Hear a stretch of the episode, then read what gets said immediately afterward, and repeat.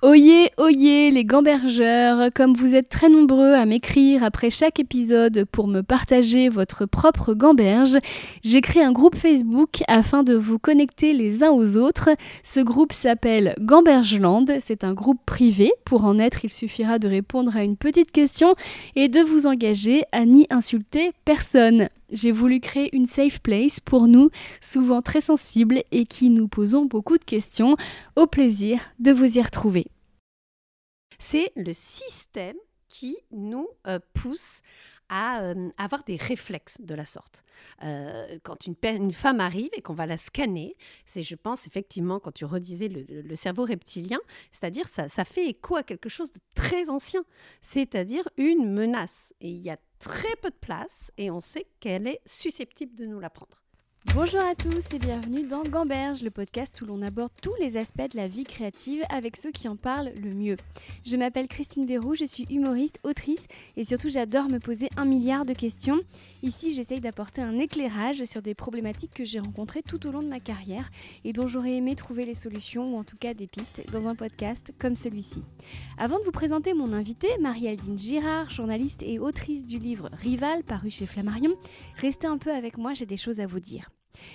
Il n'y a rien de pire que des femmes entre elles. Qui n'a pas déjà entendu cette phrase qui, sous ses apparences anodines, incarne en vérité deux problèmes? Pour commencer, elle présente comme une réalité scientifique qu'il est évident que les femmes sont d'éternels ennemis, et ce en toutes circonstances. Ensuite, elle minimise la souffrance qui se cache derrière nos querelles. Pourquoi, à votre avis, il s'installe parfois un climat de tension entre les femmes? Tout simplement, comme l'explique Marie-Aldine Girard dans son ouvrage, d'un côté nous avons moins d'opportunités que les hommes, plus qu'avant mais moins quand même, et de l'autre nous nous sentons moins légitimes. De la sensation de manque et de la peur de ne pas être assez bien naît donc l'hostilité et l'hostilité envers notre propre camp. Vous qui m'écoutez êtes peut-être en train de hurler que si, en tant que femme, vous avez des amies femmes et que ça se passe très bien, ou en tant qu'homme, vous n'avez jamais été témoin de ces querelles, et pourtant, elles sont une réalité historique, sociologique et psychologique, ces rivalités féminines étant un rouage très solide de cette société qui favorise les hommes, car tandis que nous nous observons pour tenter de deviner quelle femme pourrait mettre en danger notre position, les hommes, eux, restent dans une simple compétition où personne ne doute de leurs compétences. On l'avait vu dans un épisode de mon précédent podcast, Livre-échange, avec la journaliste Salomé Saké. Lorsqu'on est une femme dans un milieu où règnent traditionnellement les hommes, et même au-delà des frontières professionnelles, nous devons jongler avec des injonctions en mouvement permanent. Jolie, sinon on ne nous regarde pas, mais pas trop, sinon on nous sexualise. Salomé m'avait raconté combien cette hypersexualisation était un frein dans son travail. Compétente, sinon on nous juge, mais pas trop, sinon on dérange les hommes à la virilité fragile. Ça aussi, Salomé en avait fait les frais. Enfin féminine, car ne pas incarner notre genre est contre nature, mais n'allons surtout pas parler de nos règles, montrer nos tétons sexualisés sur la plage, ni même allaiter en public, ça c'est moi qui l'ai vécu, car certaines masculinités, pas toutes mais quand même beaucoup, ne veulent ni voir ni savoir. Bien sûr que le monde change, heureusement il progresse, mais pas partout, pas chez tout le monde, et l'univers que je viens de vous décrire est encore une réalité pour la majorité. S'ajoute à ça que pour affronter cet univers, les femmes ne sont pas très bien équipées. Bien souvent, nous avons grandi dans le culte de les filles doivent être gentilles et les garçons ne doivent surtout pas pleurer, ce qui ne rend service à aucun des deux sexes. Et même si toutes les carrières se démocratisent progressivement, on sait qu'une femme doit faire deux fois plus que les hommes pour prouver sa valeur. Encore aujourd'hui, plus de 95% des grandes entreprises françaises sont dirigées par des hommes, alors que nous, bah, ça nous dirait bien de diriger les grandes entreprises. Mais si on n'y est pas, c'est bien que le chemin est encore pavé d'embûches. Et alors, quel va être notre réflexe de survie dans ce monde d'hommes? Eh bien, c'est de nous en prendre les unes aux autres. Comme le dit Marie-Aldine, il n'y a pas de honte à avoir. Nous avons été construites comme ça, entraînées à ça. Des dessins animés de notre enfance, je pense par exemple à Anastasie et Javotte, mais il y a beaucoup d'exemples au cours d'histoire où les hommes sont puissants et les femmes sont soit des épouses, des maîtresses, ou en tout cas souvent des fouteuses de merde. Je pense par exemple à Marie-Antoinette, Joséphine, Pénélope dans l'Iliade, voilà, entre autres. On nous a enseigné que la femme en position de succès était un cas rare. Et s'il n'y en a qu'une et que j'ai de l'ambition, c'est que je vais devoir me battre contre les autres. Et tandis que nous nous crépons le chignon, comme on le disait autrefois, les hommes, eux, ne se posent pas de questions et avancent. N'est-ce pas bien commode? La récente popularisation du mot sororité beaucoup plus puissant que le girl power caricatural qu'on avait essayé de nous vendre il y a 20 ans, nous prouve qu'une prise de conscience a lieu en ce moment même. À nous la responsabilité d'être témoins de cette rivalité qui sommeille en nous et de la déconstruire. C'est de nos diversités que naîtra l'unité et donc l'égalité homme-femme. Marie-Aldine Girard est l'autrice avec sa sœur Anne-Sophie du best-seller La femme parfaite est une connasse, paru en 2013. Déjà, elle caricaturait les travers de cette communauté à qui on en demande trop. Après avoir ri de la forme, elle attaque maintenant le fond. Comment mettre fin à nos rivalités historiques? Voici des pistes. Bon épisode. Bonjour Marie-Aldine Girard. Bonjour. Merci de m'accueillir chez toi. Bah, merci à toi de m'inviter. Dans ta cabane dans les arbres, puisque tu es un magnifique. C'est quoi comme arbre d'ailleurs? C'est un... Ah, aucune idée, mais il ne perd pas ses feuilles. Ah faut savoir, Et voilà. donc tu as, un magnifique feuillage euh, euh, vert émeraude devant ta fenêtre. Exactement. À Montmartre, le rêve. J'ai un peu l'impression d'être dans la cabane de Robinson Crusoe. Et, euh, et donc, on va parler de, de ton livre. Alors, déjà, je te présente tes journalistes. Moi, j'ai- beaucoup collaboré avec ta sœur euh, Anne-Sophie Girard, qui est humoriste et qui avait fait le podcast Livre-Échange avec Cyrano de Bergerac. Vous aviez écrit toutes les deux euh, La femme parfaite est une connasse. Énorme best-seller. C'était en quelle année? C'était 2010 2012 ou 13. Cela ne nous Ça a fait 10 ans. rajeunit pas. Vous allez faire quelque chose pour les 10 ans de La femme parfaite est une connasse? Non, mais euh, Anne-Sophie, là, euh, vient de sortir son nouveau livre. Voilà, un esprit bof dans un corps pas ouf. et donc, on va peut-être faire une petite soirée et fêter aussi les 10 ans. Il faudrait faire un coffret collector avec tous les bouquins. Ouais, il y en a cinq. Ouais. Enfin, non, le rival est le mon cinquième livre, mais on a quatre livres autour de, de la perfection. Plus les bandes dessinées. Plus les bandes dessinées, oui. puisque La femme parfaite est une connasse a été adaptée par Margot Motin. Tout à fait. Une a- belle consécration parce que c'était votre dessinatrice préférée. Exactement. Et elle a accepté tout de suite. C'est fabuleux. Et, et donc nous, eh ben, parlons maintenant de, bah, de Rival, puisqu'on est là pour parler de, de rivalité féminine. Tu as écrit un livre qui s'appelle Rival, qui est sorti l'année dernière. Oui. Donc je m'excuse de venir à toi si tard, mais c'est vrai que ça, se- ça se prêtait plus à Gamberge qu'à Livre-Échange. Et alors je l'ai lu assez, assez récemment et j'ai appris beaucoup de choses et surtout, euh, je ne pensais pas euh, que toi, une femme aussi... euh, pour moi, tu es vraiment euh, l'archétype de la femme successful et, Oh. et puissante et forte. Et je pensais pas que tu avais pu autant morfler en fait euh, face à, d'autres femmes fortes, puissantes. Alors, un, morflé, mais je pense qu'on a, on a toutes souffert à un moment. Peut-être même fait, fait souffrir d'autres femmes, ça sûrement aussi. Et, euh, et aussi un énorme syndrome de l'imposteur. Je pense que ça, et j'en parle dans le livre, le fait de se sentir en rivalité, de se sentir en compétition, vient notamment du fait qu'on n'a pas confiance en nous. Et que la société euh, ne nous fait pas avoir confiance en nous, ne nous fait pas nous aimer, aimer notre genre, aimer euh, tout ce qui va avec. Donc, euh, donc oui, un gros syndrome de l'imposteur. Et, et comment t'es venu le déclic? Comment tu t'es dit je vais écrire là-dessus? En fait, moi, je voulais écrire sur la sororité. J'avais, je sortais d'une expérience que j'avais, voilà, que j'avais, pas énormément appréciée et que j'avais surtout eu envie de questionner.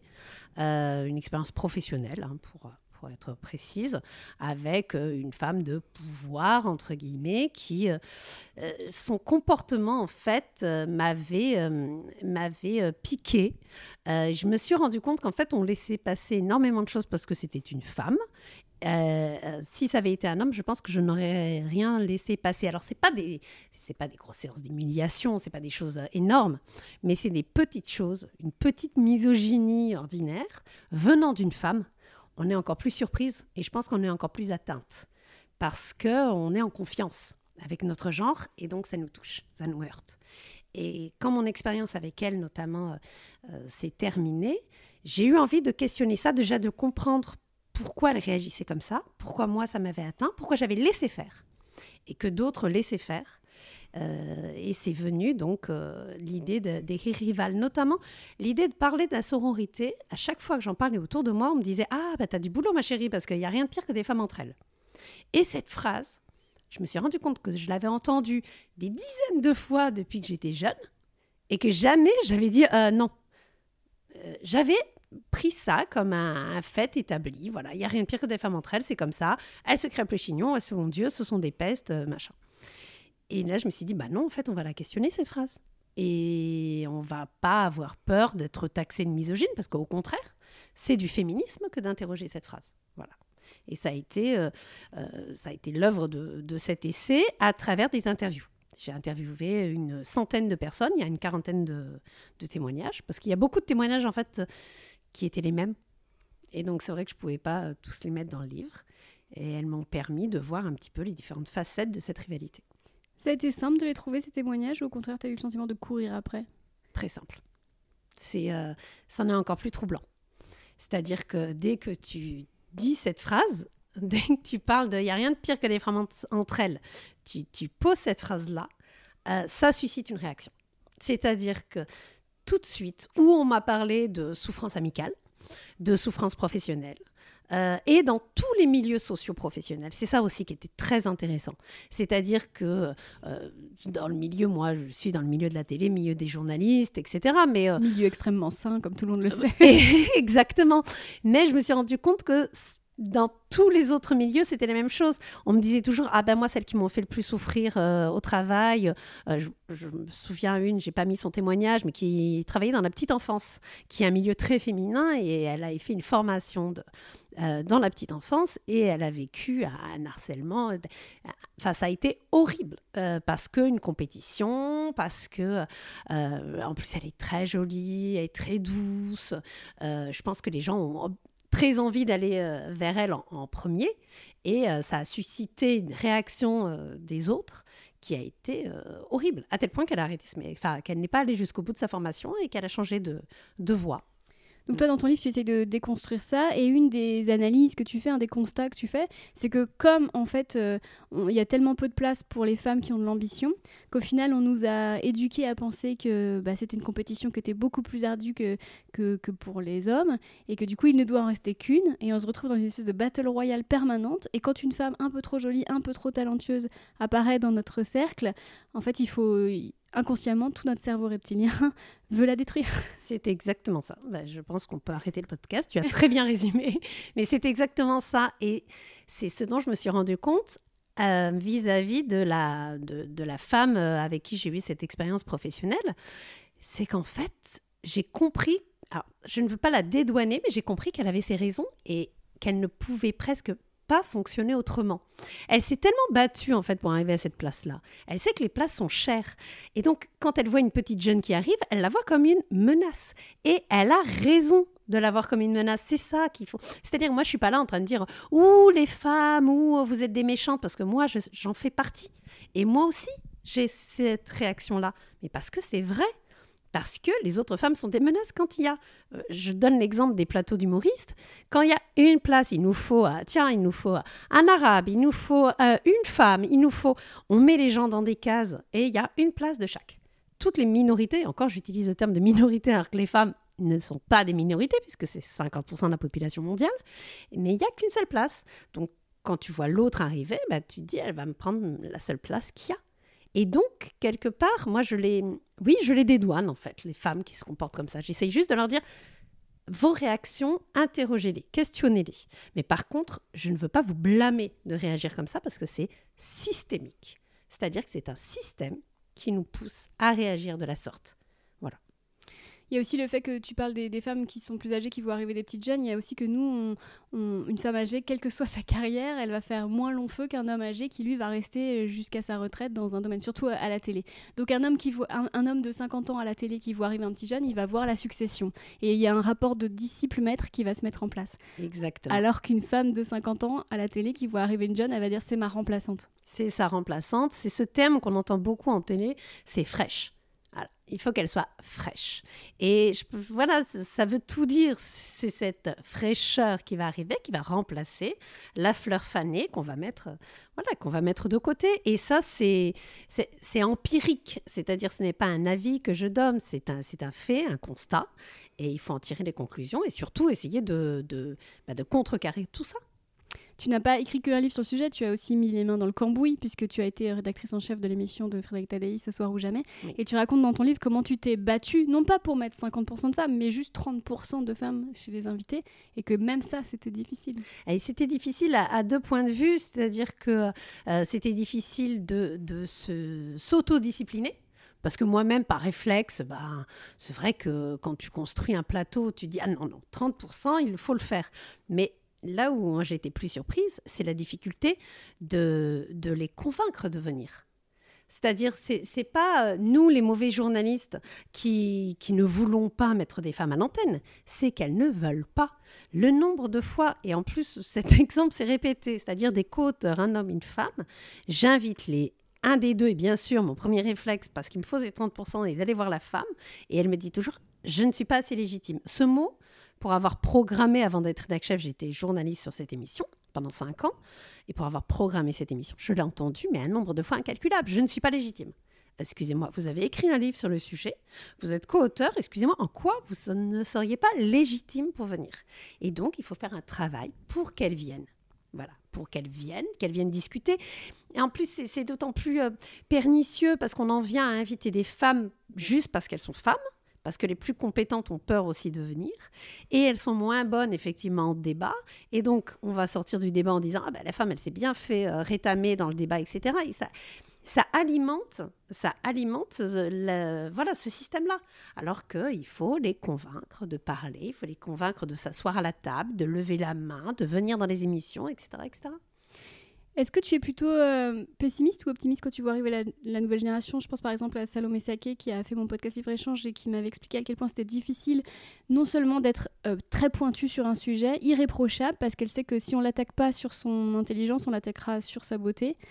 Euh, et elle s'accroche. Alors là où je ne suis pas d'accord, c'est qu'elle n'a pas besoin d'être irréprochable. C'est une question que ne se pose pas. Salomé, j'espère que tu écoutes cet épisode. un homme ne se posera jamais cette question. Dans les recherches que j'ai faites, par exemple, il y a, je trouve que c'est très très symptomatique. Une femme, pour qu'elle envoie son CV pour un poste, il faut qu'elle coche toutes les cases. Alors qu'un mec, mais pas, une seconde. Enfin, c'était des RH et des sociologues qui avaient étudié, euh, parlé de cette question-là. Hein. moi, je ne le sors pas comme ça de mon chapeau. Mais, et les hommes, non, beaucoup plus de facilité à dire Ah bah tiens, on tente. Et ils ne sont pas plus légitimes. Tu n'as pas besoin d'être irréprochable. Tu n'as pas besoin de, connaître parfaitement un, sujet pour pouvoir en parler. Sinon, euh, il n'y aurait aucun journaliste et moi-même, je ne parlerais pas de la rivalité féminine et de n'importe quel sujet dont je parle. Est-ce que tu as remarqué, alors ma question elle est peut-être un peu perverse, mais moi j'ai remarqué que plus une femme est, paradoxalement il y a de moins en moins de, personnes, de, seniors je dirais à la télé, mais plus une femme est vieille, plus on va lui marquer du respect, et pourtant il y a de moins en moins de femmes vieilles, comme si elle faisait peur, tu vois ce que je veux dire? Alors, c'est totalement vrai. Déjà, on lui apporte du respect, mais parce que euh, à partir d'un moment, elle n'est plus sexualisée. Euh, enfin, après, c'est ma théorie, mais effectivement, quand quelqu'un, quand une femme est sexualisée, il y a ce, manque presque de respect vis-à-vis d'elle. D'un seul coup, quand on, enlève cette sexualisation, euh, on va lui apporter autre chose, c'est-à-dire qu'elle peut jouer sur un autre terrain.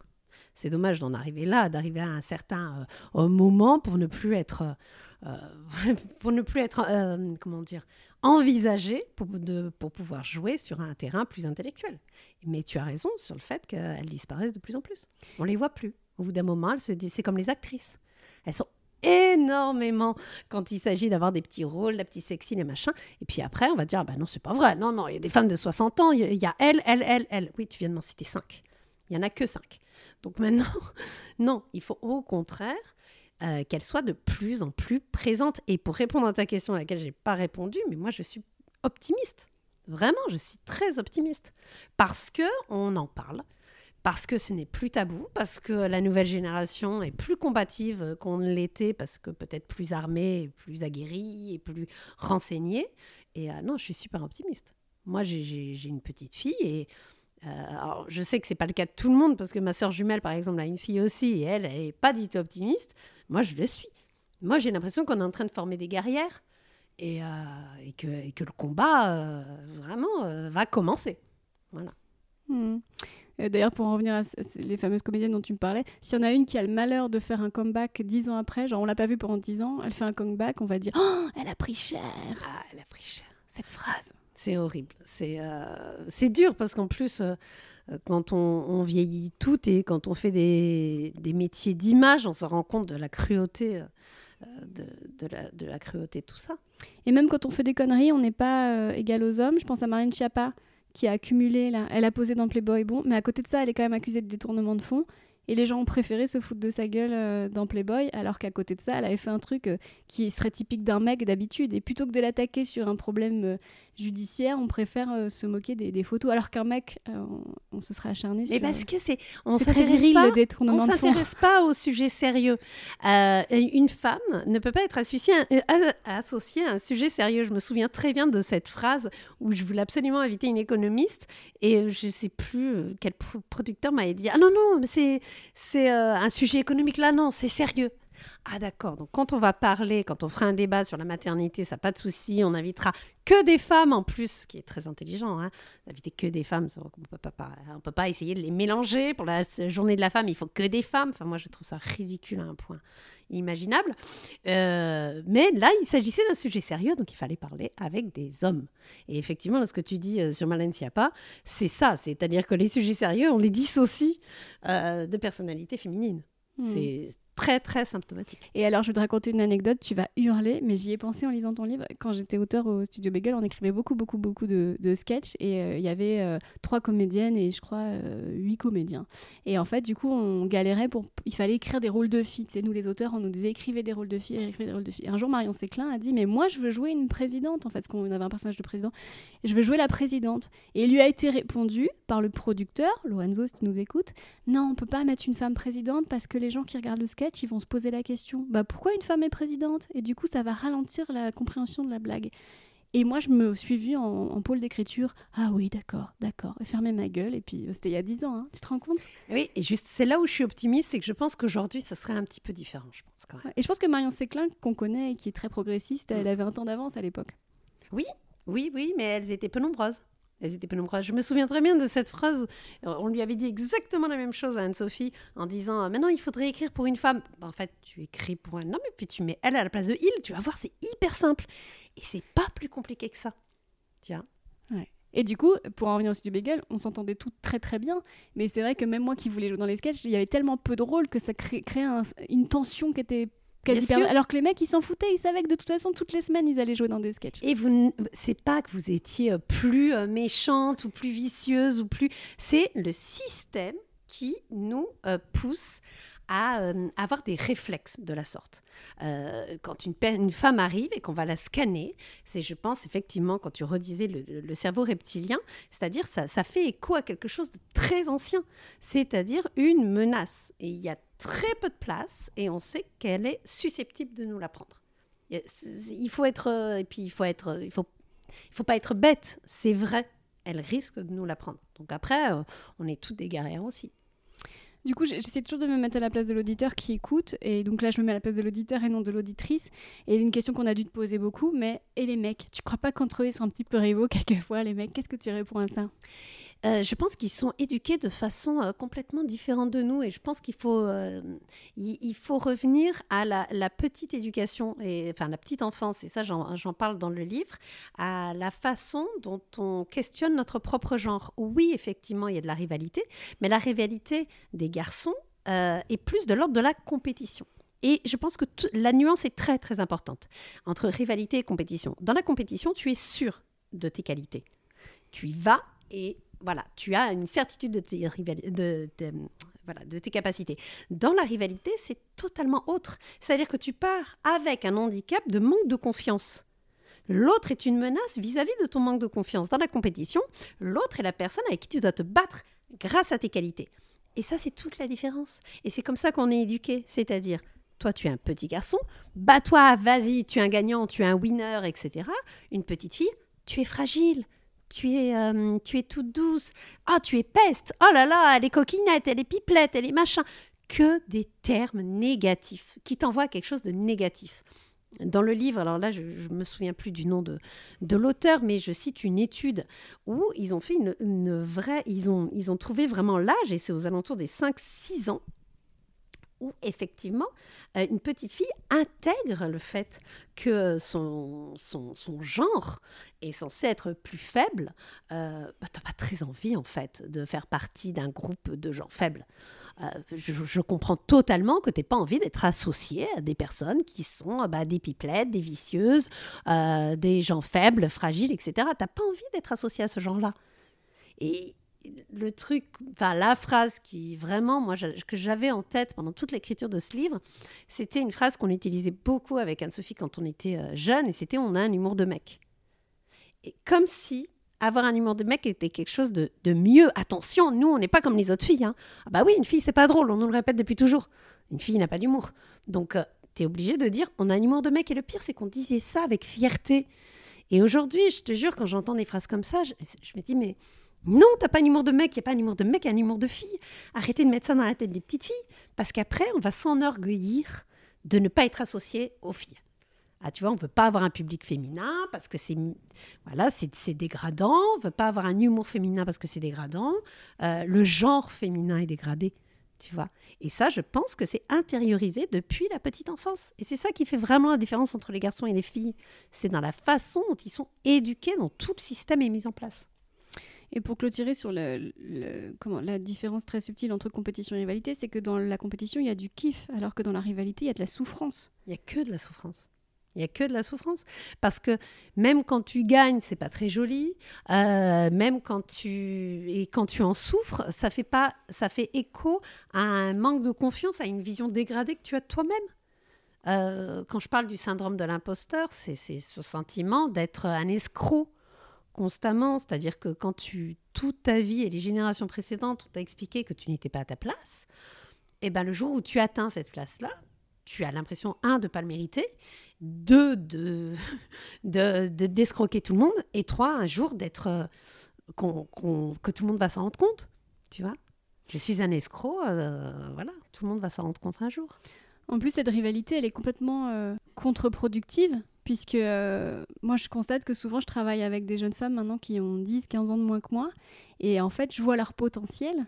Et je, vois tout ce qu'elle me donne pas, justement parce qu'il y a tout ça à déconstruire. Et donc, à l'échelle euh, de la France, à l'échelle du monde, le nombre d'entreprises qui marchent moins bien, le nombre d'objectifs qui ne sont pas atteints, juste parce que des femmes euh, ont, une mauvaise vision d'elles-mêmes, en fait. Bien sûr. Bien sûr. Et ça, mais je pense que c'est là notre rôle à nous. Alors maintenant, j'ai l'impression qu'on est les anciennes tu vois.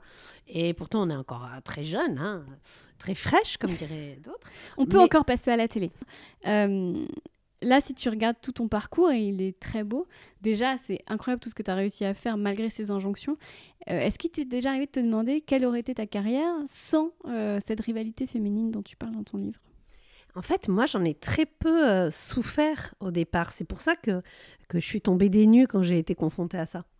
Euh, la vérité, c'est que j'ai été confrontée vraiment, vraiment sur le tard. Puisqu'en fait, j'ai une sœur jumelle. Une sœur jumelle avec qui je n'ai jamais été en rivalité. On a toujours été en compétition. Euh, toute notre vie, mais ça nous a euh, nivelé vers le haut.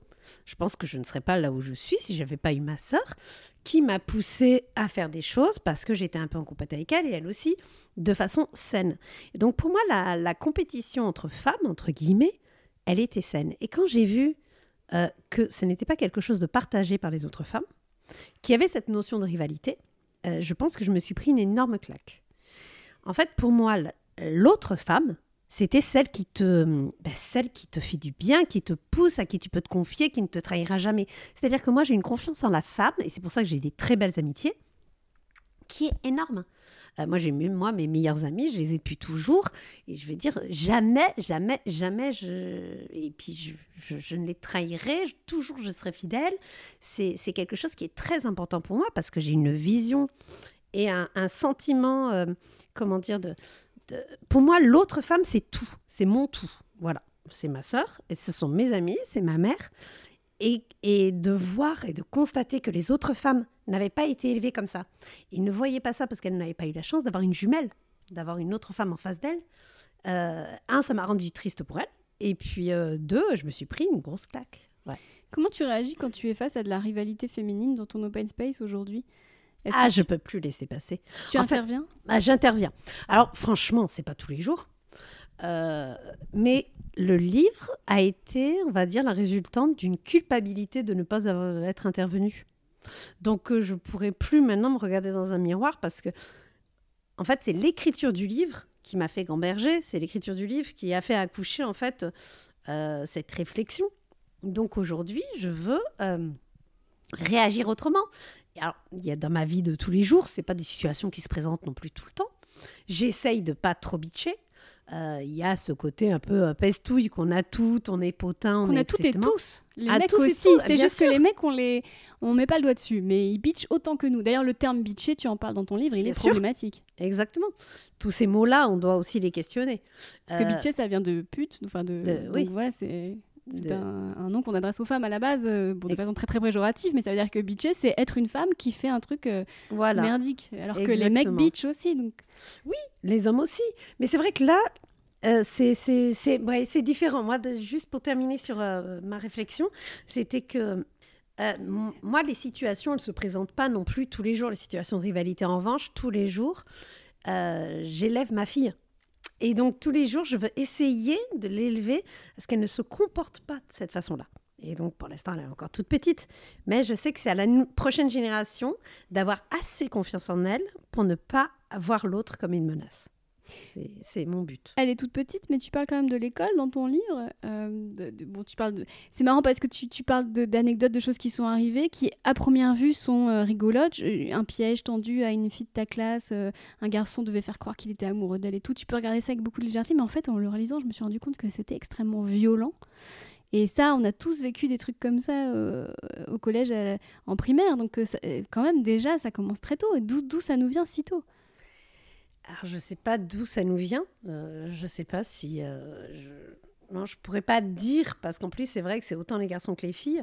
Mais en tout cas, c'est très inquiétant parce que euh, parce qu'aujourd'hui, il y a Internet, il y a le harcèlement scolaire qui existait déjà à notre époque, mais qui ne pouvait pas être aussi fort, puisqu'effectivement, il n'y avait pas ce côté public, cette viralité. euh, et c'est vrai que ça, moi, je, pense qu'il y a une vraie politique publique à mettre en place euh, vis-à-vis de ça. Et la rivalité, euh, l'empathie. Je sais qu'il y a des pays qui ont des cours d'empathie. Je crois que c'est la Suède qui a un cours d'empathie. Je trouve que c'est très important de- d'enseigner l'empathie. Et ça, permettrait justement de lutter contre toutes ces dérives de harcèlement scolaire, etc., dont, je parle notamment dans le livre. La semaine dernière, dans le podcast avec euh, Aline Thomas, on a mis le doigt sur le fait que la grossophobie tue, mais la rivalité féminine tue aussi, en fait. Bien sûr, parce que euh, parce qu'il y a des vraies souffrances. Alors moi, les exemples que j'ai eus dans le livre, c'est notamment des, questions d'amitié. Euh, parce que les ruptures amicales peuvent être aussi douloureuses, plus douloureuses que des ruptures amoureuses. Il y a énormément de témoignages que j'ai eus, j'en ai cité que quelques-uns dans le livre, mais j'en ai eu encore plus. Et, euh, et c'est vrai que c'est encore plus, ça crée une encore plus grande souffrance parce que dans une rupture amoureuse, il y a beaucoup de, choses qui sont euh, exogènes, qui, enfin, ça peut être extérieur. euh, voilà, il a rencontré une autre fille, il se passe plein d'autres choses. Dans une rupture amicale, on a l'impression que c'est nous le problème. C'est nous la personne qu'on a eu envie de fuir et à qui on a dit stop, je ne t'aime pas. Donc c'est très très douloureux. Et en plus, c'est quelque chose dont tu ne peux pas parler. Parce que quand tu parles des ruptures amicales, oh, c'est bon, elle s'est disputée, c'est des bruits d'adolescentes. Non, c'est pas des bruits d'adolescentes. Ça peut faire, mais ça, peut faire des ravages. Moi, j'ai discuté avec. euh, Écoute, ça m'émeut juste d'en parler. J'ai discuté, j'en parle euh, donc euh, un des témoignages du livre, où effectivement, elle, m'expliquait qu'elle en vomissait. elle en vomissait de douleur dès que la fille l'appelait, etc. Et c'était sa meilleure amie qui avait commencé à se retourner contre elle et elle avait souffert. Et c'était il y a plus de 20 ans. Et quand elle m'en a parlé, elle a fondu en larmes. Et on se dit, waouh, euh, c'est juste une brouille d'adolescente de lycée. Non, en fait, ça fait écho à autre chose et on doit en parler. Et c'est non, c'est très très important. Parce que si on est des êtres humains qui changeons et on change pas tous pareil, et c'est vrai que surtout les, enfin, j'allais dire les femmes, mais en fait, euh, c'est facile pour une femme d'être encouragée par la société à basculer dans euh, la jalousie, le bitchage et à se retourner contre une amie, de, s'auto-endoctriner pour se rassurer aussi. Bien C'est sûr, de la survie. c'est de la survie aussi. C'est pour ça que je pense que l'empathie, se mettre à la place de l'autre et essayer de faire ça euh, proprement, euh, de, de faire le moins, le moins de mal possible, c'est quelque chose de, de très très important. Euh, D'être la personne qui assiste à ça, je, je repense à, à- à l'exemple où c'est ma sœur qui a agi quand il y a eu ce piège tendu au collège, donc pour, le, pour la faire très très courte, euh, tout le monde s'était mis d'accord au collège pour euh, tendre un piège à une jeune fille en lui faisant croire qu'il y avait un mec qui voulait sortir avec elle. Et c'était après l'école et on était tous cachés derrière les buissons et, on devait, euh, et elle devait attendre pour qu'il arrive et on devait sortir en faisant c'est faux, man, tu as cru, mais pour qui tu te prends, machin. Et moi, j'assistais à ça, j'ai trouvé ça dégueulasse, mais j'étais derrière le buisson. Et Anso, elle s'est levée, elle est au milieu, la justicière. Quoi. Non, bah, c'est pas vrai. Va-t'en, limite, va-t'en, cours, on aurait dit, euh, tu vois, cro-blanc, quoi. Mais euh, non, non, mais pas. moi, en plus, j'avais honte de ne pas être intervenue. Et je, la trouvais géniale. Et en même temps, sur le coup, je, l'ai engueulée, je l'ai pris derrière ma soeur, je l'ai engueulée. Je, je, lui ai dit, mais tout le monde va se retourner contre nous à cause de toi. Tu te rends compte de ce que tu as fait Ils vont. Et en fait, euh, non, il y a deux, trois personnes qui m'ont dit ah, Putain, ta soeur, elle a gâché, elle a gâché euh, super. Et, moi, mon premier réflexe a été euh, Tu vois, la, jeune fille faible, quoi, ils vont tous se retourner contre nous. Et en fait, non, j'aurais dû agir, quoi, tu vois. On reconnaît bien là Anne-Sophie et son idole Cyrano de Bergerac. C'est exactement ça. C'est exactement ça. Euh, c'est intéressant ce que tu dis, ils vont tous se retourner contre nous parce qu'il y a aussi, euh, on le sait, on est, on est un animal social. Euh, on a gardé de la préhistoire que si on est exclu de la tribu, on meurt, puisqu'à l'époque c'était le cas. Mais aujourd'hui, quand on quitte une tribu, bah, on va trouver une autre tribu. On peut aussi très bien être casanier et survivre devant Netflix chez soi et se faire livrer des pizzas. c'est juste qu'on pense toujours que si les autres nous rejettent, en fait, on, va mourir. C'est très ancré en nous. Et, et les femmes encore plus, c'est-à-dire qu'il y a des choses qui se jouent, qui sont euh, bah, de l'ordre de, la vie ou de la mort. Donc, quels sont tes conseils, toi, pour déconstruire ça quand tu es une femme et que tu te sens pas à l'aise dans un open space? Concrètement, qu'est-ce qu'on peut faire? Euh, alors, moi, je ne peux pas donner un conseil en disant euh, vous pouvez rester seul, machin, parce que ça fait pas partie personnellement de, de ma façon de voir les choses. Je sais que euh, j'ai. Mais en attendant de trouver ta tribu. Voilà, c'est ça. Moi, j'ai besoin d'avoir euh, une personne sur qui euh, je peux compter. J'ai besoin d'avoir une personne où vraiment j'ai totalement confiance en elle. Dans chaque rédac où je suis allée, je sais qu'il y avait une personne, vraiment, c'était une confiance absolue. Et si elle me trahissait, euh, ce qui, j'ai de la chance, n'est jamais arrivé. Mais à la limite, je me disais, bah écoute, c'est pas grave, je lui ai donné toute ma confiance. Le con, c'est lui. Enfin, je veux dire. Euh, c'est homme ou femme Oui, homme ou femme. Je pense notamment à mon meilleur ami, qui est le parrain de, de ma fille. Euh, le premier jour où je suis arrivée dans la rédaction de Ce soir ou jamais, j'ai vu, je me suis dit, c'est lui, je lui donne entièrement ma confiance. Parce que je suis flippée, je suis jeune journaliste, syndrome de l'imposteur, je suis une escroc, il faut que je lui dise que je suis une escroc. Et donc, on allait boire un verre. Et euh, ça faisait euh, deux semaines, même pas une semaine, qu'on avait commencé le travail. Il était jeune journaliste aussi. Et je lui ai tout balancé. J'ai dit, mais je suis une escroc. Il a parlé de Jonathan Little, les bienveillantes. Mais moi, j'ai jamais lu Jonathan Little, les, euh, les bienveillantes. Moi, je croyais qu'il parlait de Jonathan Livingstone, le goéland. Enfin, tu vois, je lui montrais à quel point. Et là, il me dit, mais moi, tu crois que j'avais entendu parler? J'ai fait pareil. Et en fait, tous les deux, d'un seul coup, on s'est mis en confiance parce que montrer sa vulnérabilité, je pense que c'est la plus belle marque de confiance parce qu'on est tous vulnérables, on est tous fragiles, on est tous des imposteurs. Et quand il m'a dit, bah moi c'est pareil, je me suis dit, oh, c'est bon, toi je te donne ma confiance. Euh, c'est horrible à dire, enfin non, c'est pas du tout horrible à dire, d'ailleurs je le dis dans le bouquin. Euh, les personnes que je respecte le plus sont ce syndrome de l'imposteur. Quand tu te rends compte qu'une Michelle Pfeiffer, que, mais je donne plein d'exemples, qu'une Michelle Jodie Obama... Foster qui a dit... Jodie Foster Je croyais que vous alliez changer d'avis. Exactement, le jour où elle a un Oscar, dit mais c'est pas possible. Euh, ils vont se rendre compte, ils vont le donner à Meryl Streep. T'es une actrice incroyable, Tina Fey qui a ce syndrome de l'imposteur énorme. Enfin, je veux dire, si tu es un minimum euh, intelligent, tu as un syndrome de l'imposteur pour moi, parce que tu te questionnes.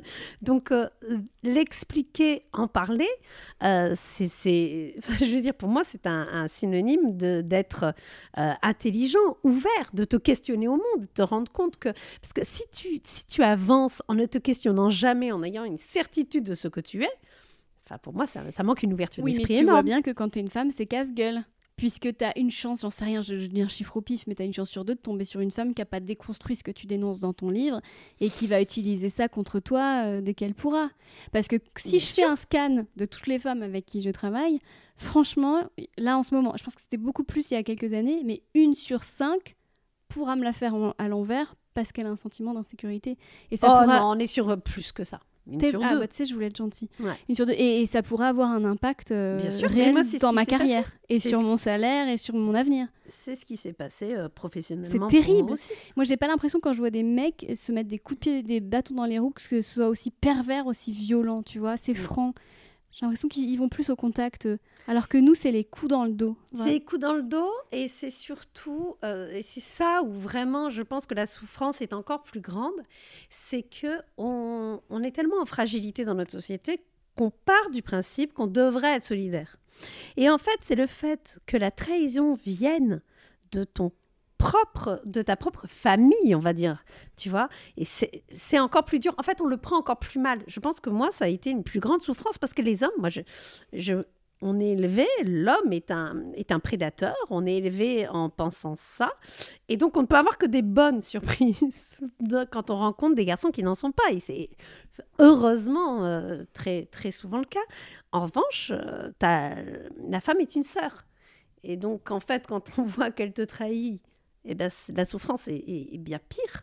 C'est pour ça qu'on le prend aussi mal. Et c'est moi, ça a été vraiment toute cette volonté d'écrire ce livre, c'est parce que quand je te disais la claque, c'est que moi, je m'y attendais pas. J'avais une vraie naïveté vis-à-vis de ça.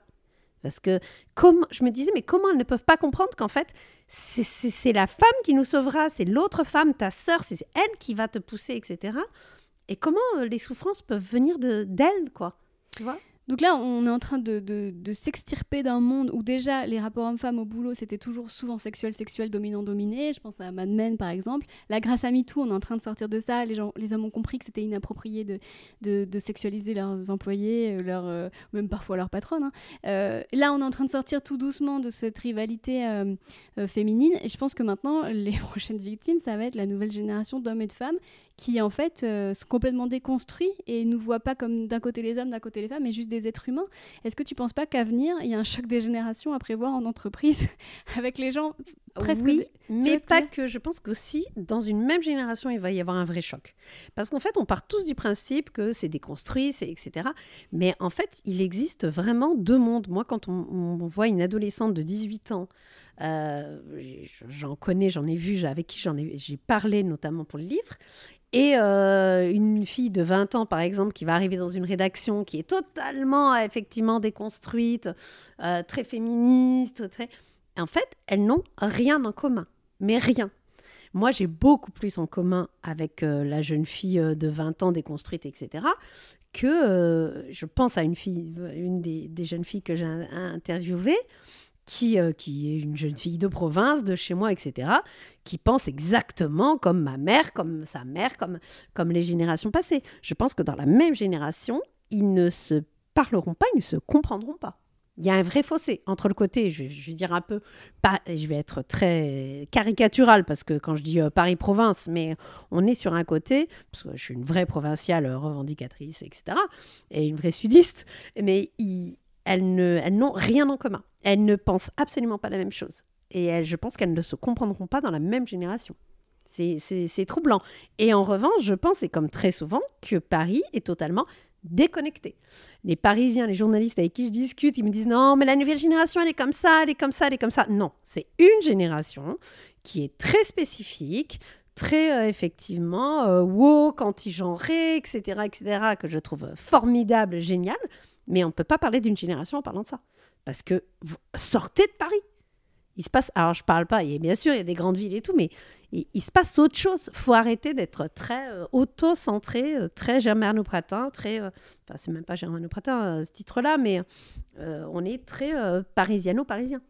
Oui, c'est-à-dire que dans les entreprises parisiennes et, et autour, euh, on fait des efforts, on est dans une culture un peu de progressiste, il y a des ateliers, il y a des intervenants, mais euh, si, si tu t'enfonces un petit peu plus euh, en province, effectivement, Bien sûr, mais c'est toujours des femmes qui doutent d'elles, qui, qui feront jamais les formations qui pour c'est réaliser leur 80% métier. de la population, 90% Ouais. de la population, faut pas l'oublier. Ouais, Tu vas dans n'importe quel, euh, voilà, dans n'importe quel bar tabac, tu auras toujours le, le mec en train de limite taper la fesse de la serveuse, etc. Et elle, elle, elle serait en droit de porter plainte, ou... mais en fait, elle, elle a pas la force. Elle serait mieux accueillie qu'avant si elle Bien porter sûr. plainte, mais elle, elle aura pas la Mais force. non, mais le cheminement, on n'en est même pas là encore. ouais. Parce qu'elle n'est même pas choquée. de la situation. Ouais. Et, elle- et je veux dire, je ne la. Vraiment, je, je- c'est pas du tout elle la fautive. C'est que euh, nous, on est aussi omnubilés par ces questions et c'est formidable. Et moi, je suis la première. La preuve, c'est que j'ai écrit un bouquin entier là-dessus. Mais euh, la vague n'atteint pas le reste encore euh, euh, Mm. du monde et de la France. On peut pas dire maintenant la nouvelle génération, c'est c'est totalement faux. C'est encore une toute petite minorité de la nouvelle génération. Et puis, c'est... puis regarde-nous il y a 5 ans, regarde-nous il y a 10 ans. J'ai une anecdote avec toi qui illustre parfaitement euh, le bouquin. Je sais pas si tu te rappelles, mais je, je parle souvent de mon ex toxique dans ce podcast avec qui je suis restée 3 ans, tu vois très bien lequel, qui m'avait trompé avec une de tes collaboratrices. Tu te rappelles de cette histoire Pas ou du pas? tout. Oh, mais si Mais oui Très bien Mais oui Et en fait, euh, donc je découvre parce que j'avais trouvé, un... j'étais tombée sur un message sur lequel j'étais pas censée trouver. Et puis en fait, je, je- bien avant de confronter ce mec-là, je fais des recherches sur la fille et je découvre qu'elle bosse avec toi. Ouais. Et bien avant de, de, de m'en prendre euh, à mon mec, c'est elle que je m'en prends. Et je te dis, elle est comment, elle est ceci, elle est cela. Puis toi, tu veux bien faire, alors tu la valorises pas, tu machin, mais tu joues mon jeu parce que tu es mon ami. Mais, euh, et en fait, on s'en prend d'abord à elle, qui ne me connaît pas, qui savait même peut-être pas que ce mec euh, sortait avec moi. Enfin, tu vois ce que je veux dire? Et c'est quand même fou. Et ce mec, je me rappelle très bien. Mais ça, ça change pas. On, Mais tu te rends on compte? a encore ce réflexe. et ce gars-là, je lui ai pardonné. Je suis restée encore deux ans avec lui après. D'ailleurs, depuis. Mais elle, tu l'as gardée dans le Mais pif. oui Bah ouais. Et- Oui, mais après, euh, et ça, c'est vraiment, je pense que c'est aussi une des leçons du livre, c'est que euh, tu peux pas t'en vouloir de ressentir ça. Tu vois ce que je veux dire? Je veux dire, c'est pas toi la mauvaise qui euh, s'était attaquée à cette jeune fille. Tu vois, c'est-à-dire ce qu'on ressent. Euh, on peut pas, on peut pas s'en vouloir d'être jalouse, on peut pas s'en vouloir de, de voir l'autre comme une rivale, on peut pas s'en vouloir de, de, de penser que c'est une, euh, une, une salope euh, de, de sortir avec un mec maqué, même si elle n'est pas au courant du tout. On peut. Et limite, c'est valorisant. Qu'on soit gentil avec nous-mêmes, Ouais. franchement. Parce qu'en fait, euh, je dis pas qu'on est, on est toutes euh, blanc-bleu dans cette histoire, mais, mais juste, euh, on nous a poussés, on nous a éduqués, on nous a formés à être comme ça.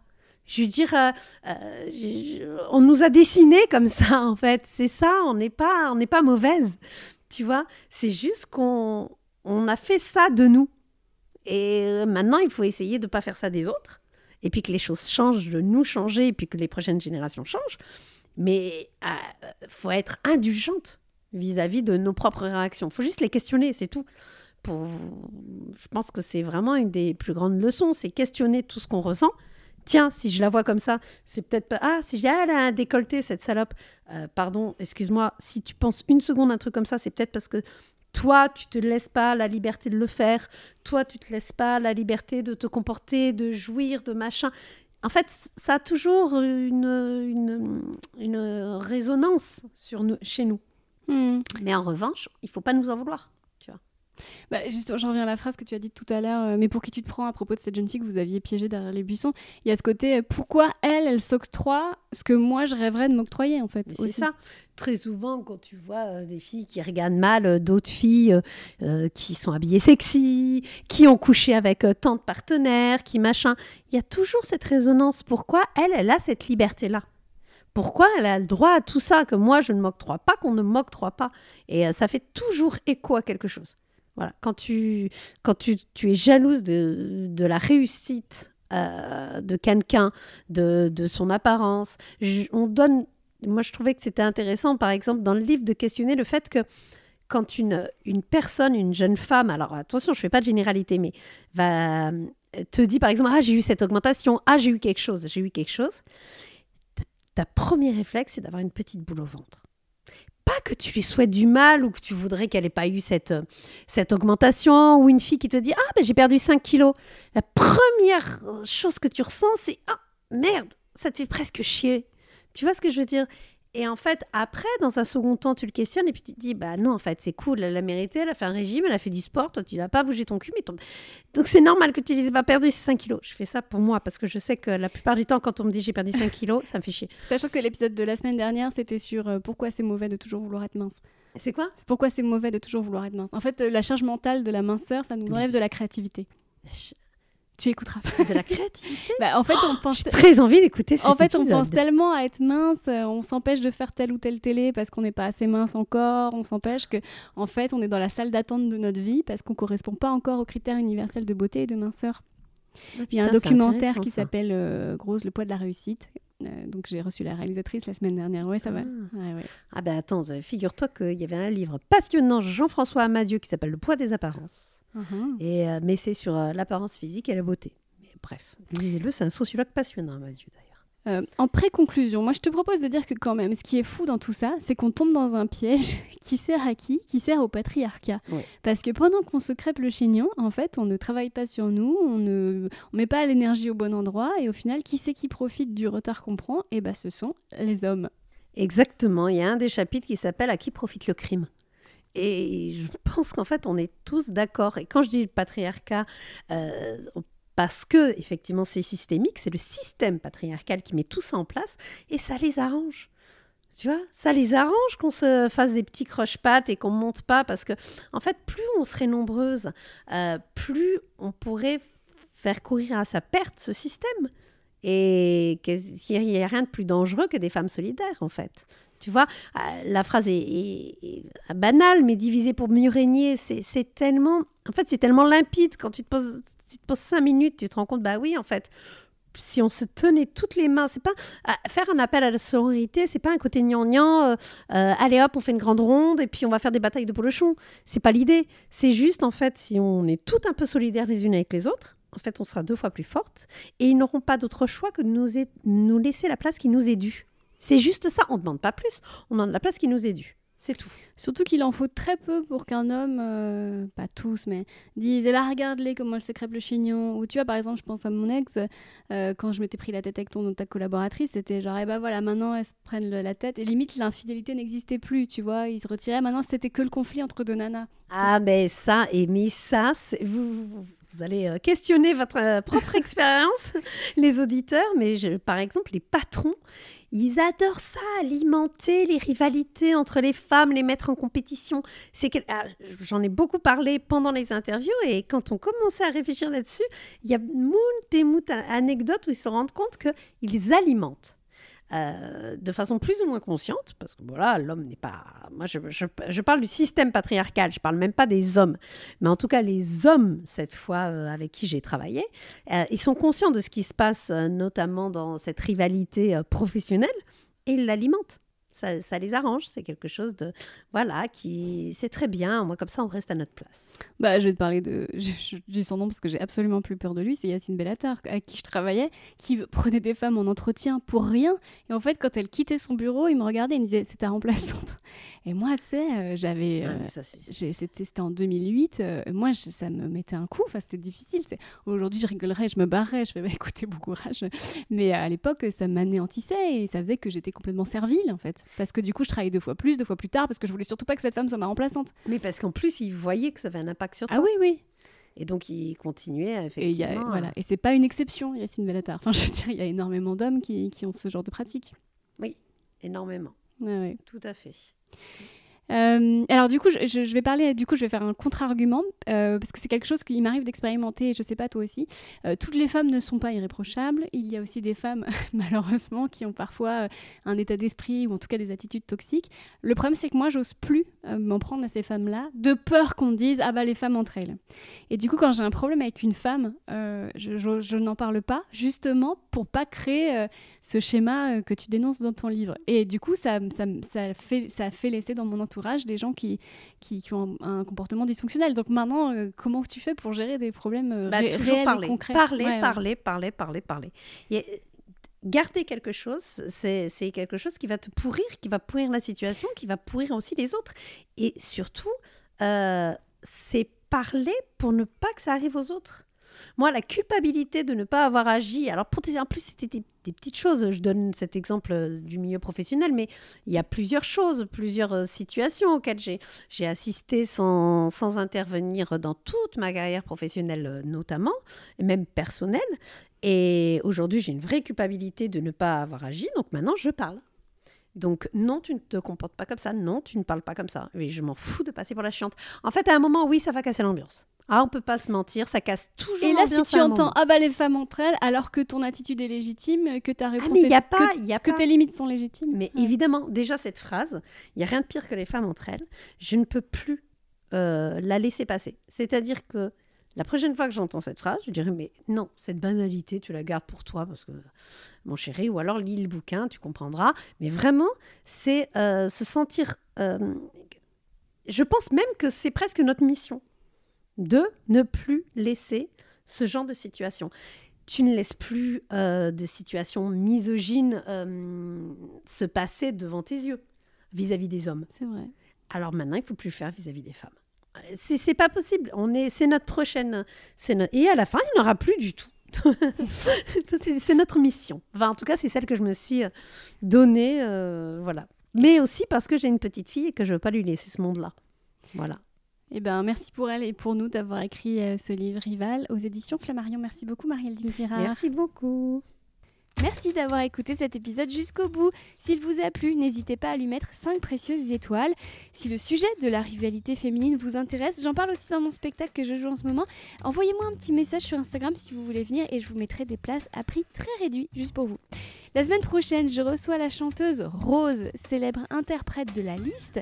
Non, nous n'irons pas à un concert ni même ne repeindrons sa chambre en verre, pour ceux qui ont la ref. En revanche, nous parlerons des addictions. Pourquoi les métiers créatifs y sont plus confrontés et comment s'en sortir? Elle nous parlera avec franchise de son passé de cocaïnomane, ou plutôt de cocaïno-woman.